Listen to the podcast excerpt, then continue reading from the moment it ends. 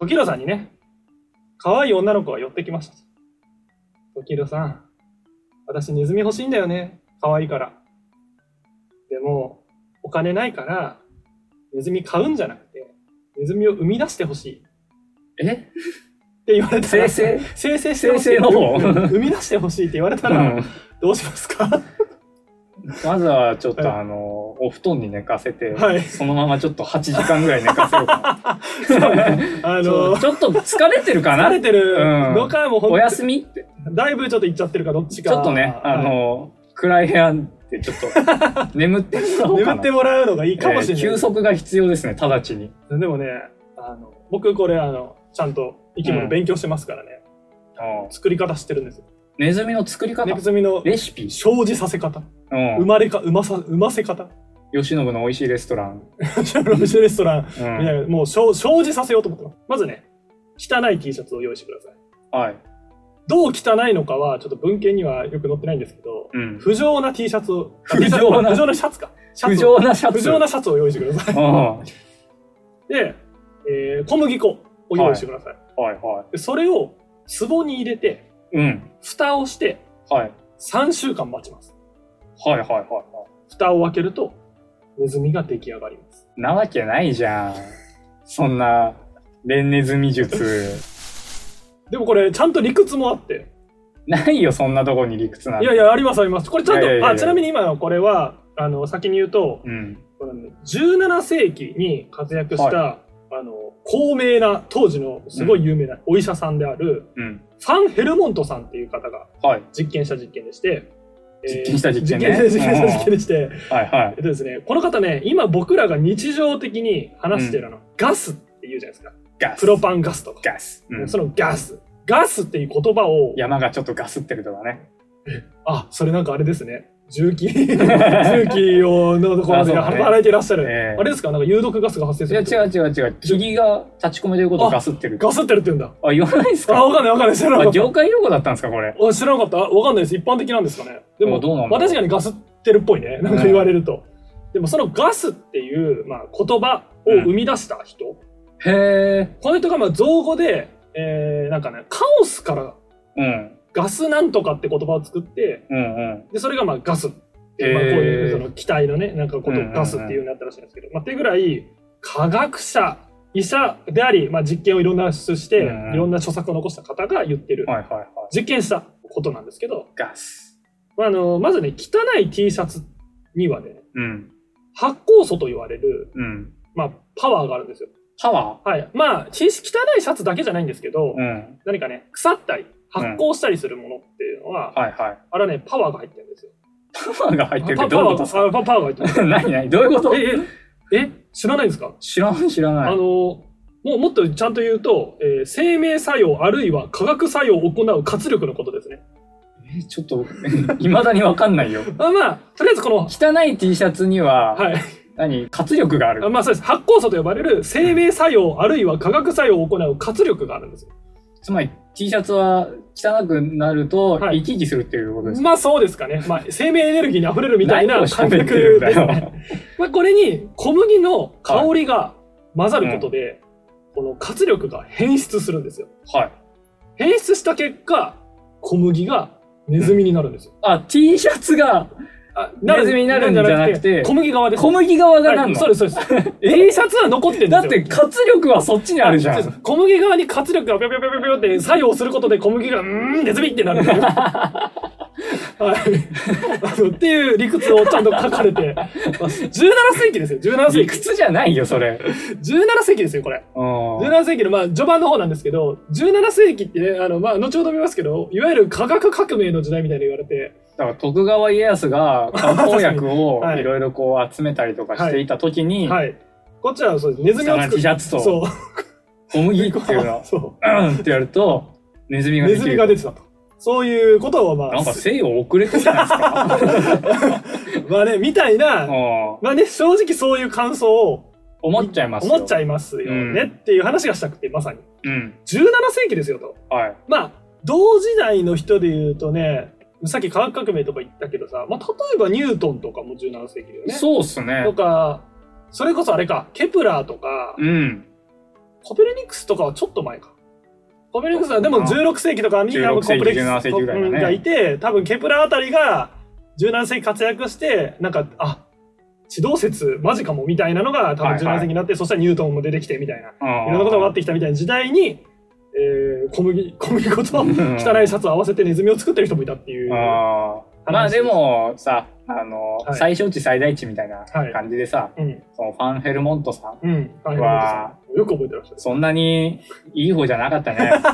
いや、でもかなり、えーまあ、ちゃんとウィキペディアも あるぐらい、ちゃんとうん高名な方で、まあ、ポロっと言いましたけど、うんまあ、ウィキペディアの紹介には、医師錬金術師って書かれてたので、ああまあまあまあ、いわゆる錬金術と言われる科学の一個前みたいなね、うん。準備段階みたいな、そこで活躍した方です。まあね、尿を沸騰させてリンを作った人もね、いますからね。そうだ、そうなんだ。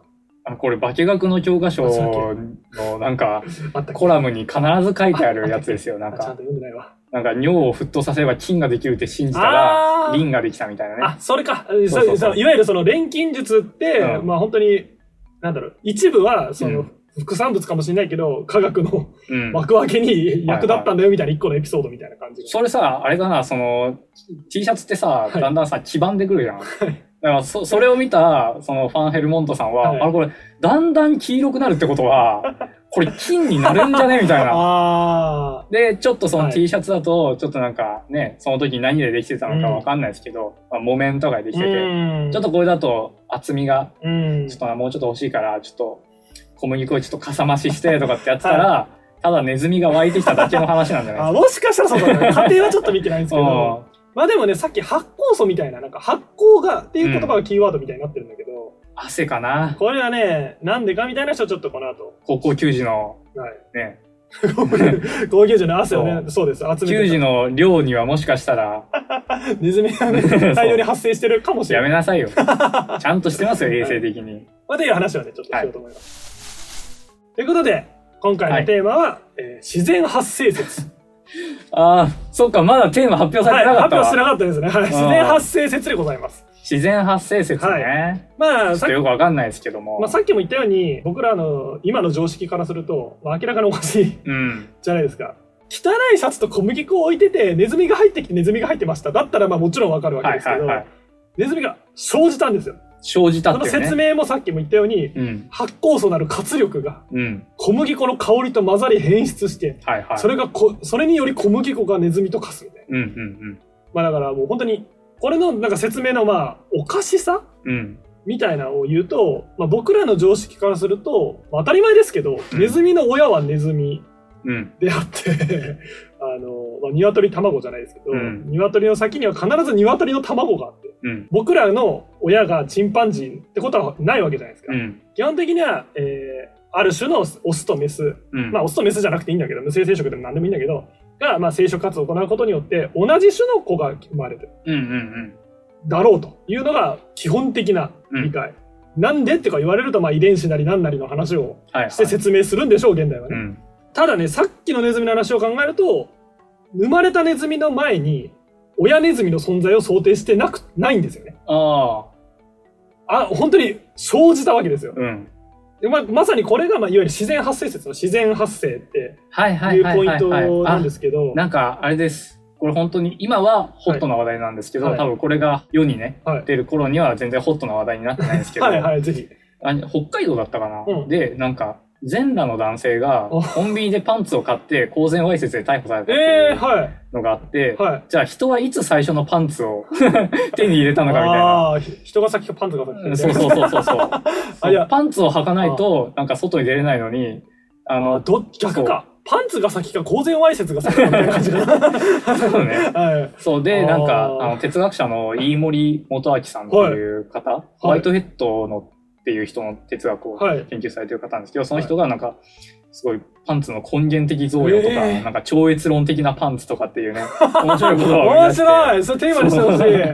そう、なんかそれのツイートがね、なんかめちゃくちゃ面白かったんですよ。ああ、でもお面白いね。なんかうパンツとはいつ生じたかん、。そうそうそうそ まあでも、でもまあ人が作ったことではあるでしょうね、みたいな、うん今は想定できるかかもしれないけど、まあ、この同じ理屈で言うとね、いや、パンツが先に生じたんですみたいうんはいはない話をしてるって僕らは思っちゃう。パンツが生成されて。生成されてるそう。はいそう、発酵素によってパンツが生じたんですって。そこに人が来て履いたんですみたいな。はいはまあまあ、えって思うんだけど、いうん当時はまあそれが全然、まあでも、その時は、はいその生成とか、はい。あの、哲学の議論でも結構なんか、存在とうん。考えるとなんか生成がうまくいかなくなるみたういな。ん。なんか生成っていう言葉、はい生み出されるみたいなのって、なんか、そ存在のその実在的なものと、あと時間的なものとかもかん絡んでくるんで、はい。結構難しい問題として扱われるんですよ。うん、確かに。うん。で、まあ僕が今したかったのはこの哲学の話じゃなくて、スピノザの話をした時に、はいレーベンフック。レーフック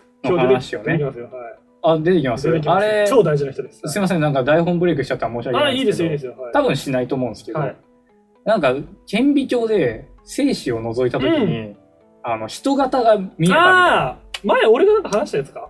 れそうかもなんか言いました。あの、そうですい。や僕も確かねウィキペディアかなんかで見たんですけどああ、そうそう、あの、あれですよね。で、当時、その精子の中に入ってるのが、今でこそ DNA 情報とかわかるんですけど、いろんな説あったんですよね。その、なんか小ねさい小人がまあ入ってて、そうそうそそれが、まあ母体の中で大きくなう、うると。ん、つまり、ってことはそこの聖書の中には完全な人の形なんだけど、それのちっちゃい版みたいなのうがん入ってるみたいな説があって、レーメンフックか誰かは、確かそれを支持するようなことを言ったんじゃなかったから、なんか、確かねそんな話をでした覚よね。えてるんですよ見えましたみたいな。そうそうそうそう言ってたみたいな。いたいたみたいなうんそうそうなんか言ってた気がすそる。うだから多分その生成とかはい発生っていうものに関しては、まあはい今もそうだし、はい。ね分かってなかったんでしょうねよりまさにおっしゃる通りです。この後ね、レーメンフックさんが、まあ、17世紀の中盤頃からかな、うん活躍するので出てくる話なんですけど、もっと言うと、僕が今から、今ネタにネタにしてるって言っちゃいけないけど、してる、この自然発生説っていうのは、うん厳密にはね、ちょっと2つあると思ってますと。あ自然発生説はい。の中にも2種類、うん、まあ、ちょっとこれは僕が分けたんですけど、由伸部説ね吉信説。吉信読解によると2つあまるあ、そうです。吉信どっか、まあ、プラス僕が参考にした本のはいくつか、うんまあ、ちょっとそこを分離しないとねっていうのがあって、この僕が言ってる今、自然発生説の定義をつ、定義っぽいこと言うと、一定の条件が整えば、うん生物でないものからうん。生物が再現的に生まれうるとうん。いう考え方のことを言ってます。つまりさっきに言うと、えー汚い札と小麦粉を壺に入れて3週間待てば、いつでもネズミが生まれるみたいな考え方です。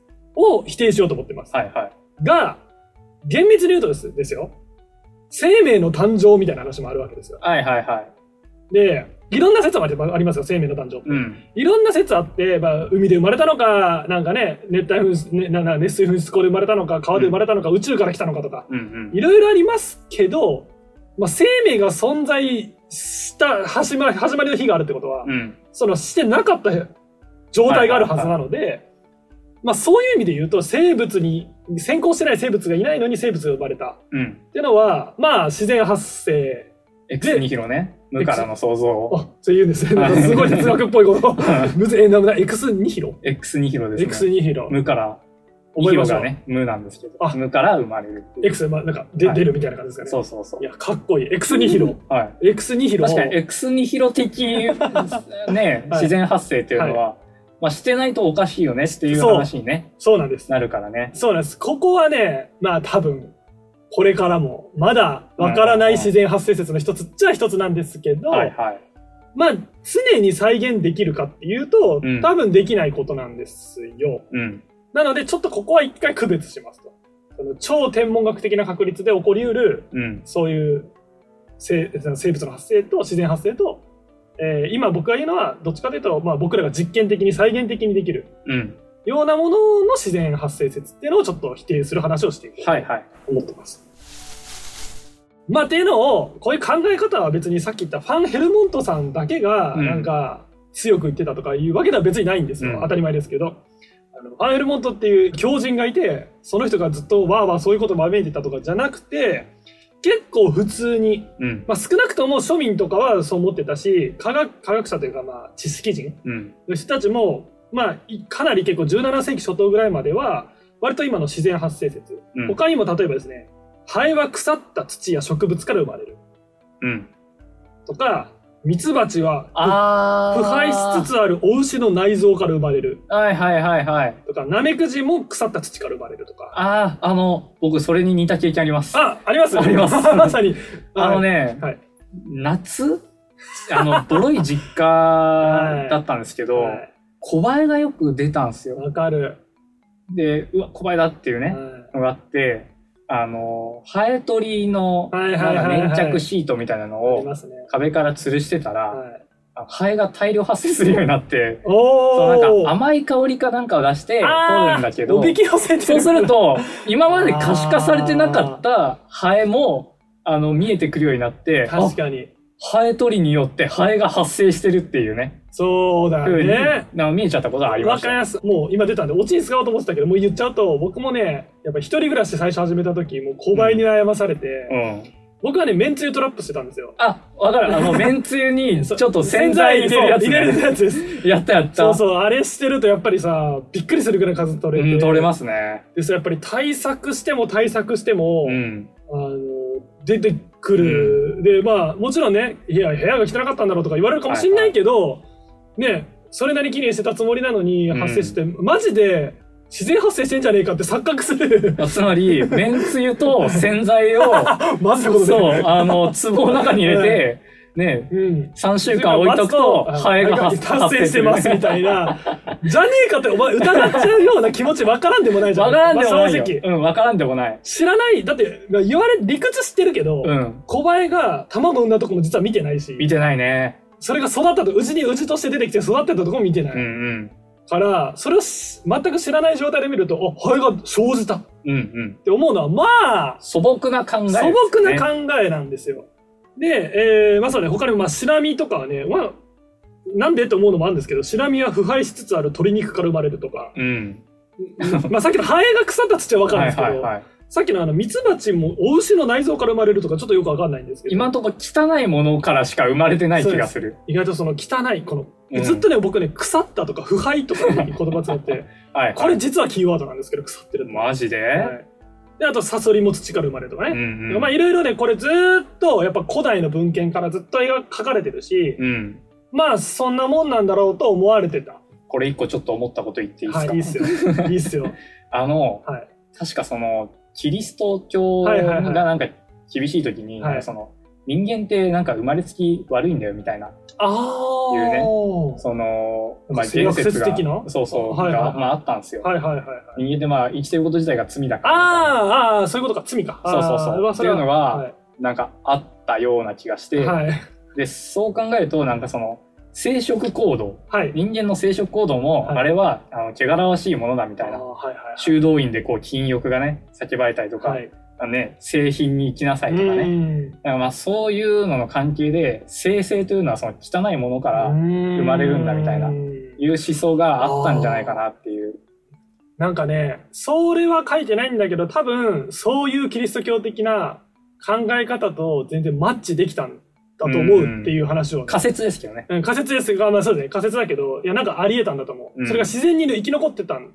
あの、もうちょ、もうちょっと言うと、これ、古代からあるんですよね、この自然発生説っていうのはね。おー。うんで、うん17世紀ににまであったんですけど、この自然発生説って。その間にもちろん政治体とかも変われば、はい。宗教とかもいろいろ入れ替わったわそうだねわけじゃないですか。それでもやっぱ生き残れたってのはやっぱりその当時の宗教なりうん考え方を邪魔しなかったというか、うんうん。むしろ都合がいい考え方みたいな、はいいはいう面があったのかなと思うので淘汰されなかった。淘汰されなかったので、うまあそういう面あると思いますやっぱうんりその修道院とかがそうわーって言った時にその自然発生が邪魔にならなかったというかうまくその説明に使えたとか、うん。そういう生き残り方が全然あったのだと思うんですが、そんなじゃあ、なんだろう、自然発生が生き残るきっかけを与えた人が誰かっていうと、まあ、大体ね、わあフこァンのヘルモントさん。ファンヘルモントさんは17世紀の人だからな、あどこあーうえターイムスリップしてたらワンチャンあるけど。えー、そういうこと言いそうな人でしょ。あのだまあ、あれですね、哲学でも大体あの最初にあのあいつのせいだみたいな話をした人ですね。ああの、あ、アリありアリありアリスさんとアリスさんとテレスさんです。ね。アリスさんとテレスさんですアかリスとテレスですね。ええアリストテレスのせいです。僕、アリストテレスの文献全然読んでないんで、はい。あの、第1話ではい バカにする文脈がつきましたけど、はい。申し訳ないぐらいに読んでないんで、あの、普通に知りませんでした。あのですね、ちょうどよかった。ちょっと待ってくださいね。僕も人生においてね、うん。アリストテレス全集のね、一つでもね、手に取る日が来るとは思ってませんでした。アリストテレス全集11、えー動物の発生について。まあこういう岩波アレルギーなんですよいやいやでもね、あれだった。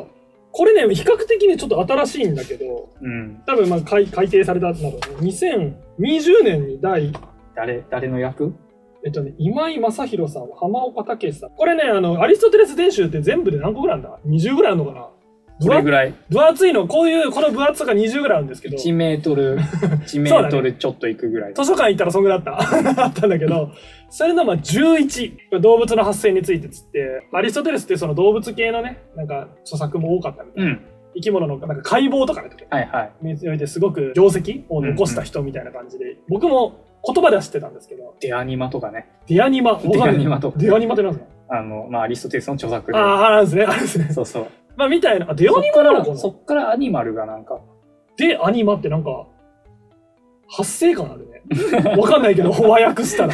アニマってなんかさ、アニマルっぽいじゃだかん。ら、 なんそう、あそっから、あ、そうかもね。あ、よかった。デアニマレイコンドンですね。あ、霊魂の、あ、なるほはいど。はい。ベリゾーン、ゲネセオース。